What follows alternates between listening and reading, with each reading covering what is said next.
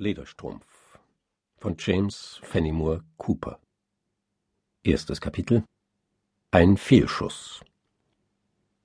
Recht in der Mitte des großen Staates New York, dort, wo an den Hängen des romantischen Waldgebirges und in den klaren Tiefen der einsamen Seen die zahlreichen Quellenflüsse des mächtigen Susquehanne ihren Ursprung nehmen, liegt der Schauplatz unserer Geschichte.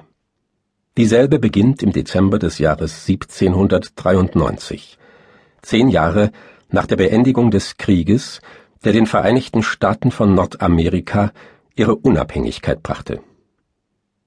An einem bitterkalten Tage, kurz vor Sonnenuntergang, fuhr ein schwerfälliger Schlitten auf der schneebedeckten Landstraße dahin, die zu der am Gestade des Otsego-Sees liegenden Ansiedlung Templeton führte. Die kräftigen Pferde waren stellenweis mit dichtem Reif bedeckt, der Atem ging ihnen wie Dampf aus den schnaubenden Nüstern, und der Schnee pfiff und knirschte unter ihren Huftritten. Außer dem Kutscher, einem jungen Neger, dessen dunkles Gesicht vor Frost ganz fleckig geworden war, befanden sich noch zwei Personen in dem geräumigen, ganz mit Pelzwerk ausgefüllten Schlitten. Ein Mann in der Vollkraft der Jahre, dessen ausdrucksvolle blaue Augen und ansprechende Züge, Festigkeit und Tatkraft, aber auch eine große Herzensgüte verrieten und eine eben erst in Mädchenjahren entwachsene junge Dame von angenehmstem Äußeren. Beide, Vater und Tochter, saßen tief in die schützenden Pelze gehüllt und spähten in die winterliche Landschaft hinaus, in der sich bald die Rauchsäulen aus den Schornsteinen der Ansiedlung zeigen mussten.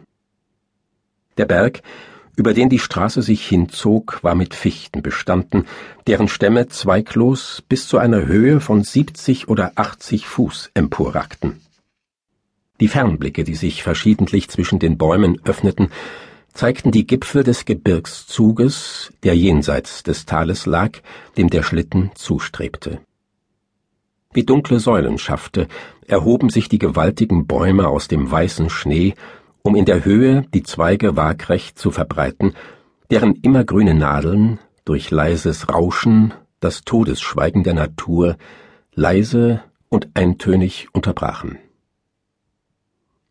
Der Blick des jungen Mädchens schweifte nicht ohne eine gewisse Furchtsamkeit in die Tiefen dieser Waldeinsamkeit hinein, während der Schlitten schnell und fast geräuschlos vorwärts eilte, als plötzlich ein lautes, heulendes Hundegebell das Echo im Walde wachrief und zugleich die lebhafte Aufmerksamkeit des pelzumhüllten Mannes erweckte. Halt an, Agamemnon, rief derselbe dem Neger auf dem Bocke zu, halt an, das ist der alte Hektor. Ich würde seinen Laut unter tausend Hundestimmen erkennen. Lederstrumpf ist trotz der Kälte auf der Jagd, und seine Köter haben ein Wild aufgestört. Dort, dicht vor uns, geht eine Hirschfährte über den Weg. Wenn du dich vor dem Schießen nicht fürchtest, Elisabeth, dann will ich dir jetzt einen tüchtigen Braten für die Weihnachtstafel liefern. Der Schlitten hielt, und wenige Augenblicke später hatte Marmaduke Temple, dies war der Name des Mannes, sich des Pelzes und der großen Fausthandschuhe entledigt, eine doppelläufige Vogelflinte zur Hand genommen und war aus dem Fuhrwerk hinausgesprungen. Kaum stand er auf dem harten Schnee, als ein Hirsch aus dem bereiften Dickicht hervorbrach und quer über den Weg setzte. Blitzschnell hob er das Gewehr und feuerte. Der Hirsch rannte weiter. Er sandte ihm die Ladung des zweiten Laufes nach, allein, wie es schien, mit dem gleichen Misserfolg.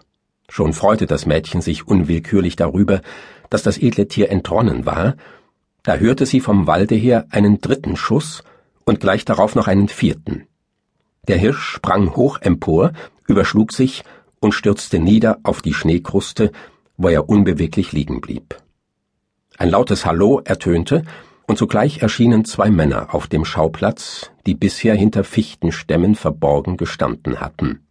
Ei, Nettie, rief Marmaduke Temple, auf das gefallene Wild zuschreitend, Hätte ich gewusst, dass ihr hier im Hinterhalt wart, dann hätte ich mein Pulver nicht verschwendet. Denn getroffen habe ich wahrscheinlich nicht. Nein, Richter, erwiderte der Angeredete, unhörbar in sich hinein lachend, ihr branntet euer Pulver nur ab, um an diesem kalten Abend eure Nase daran zu wärmen. Oder meintet ihr einen ausgewachsenen Hirsch?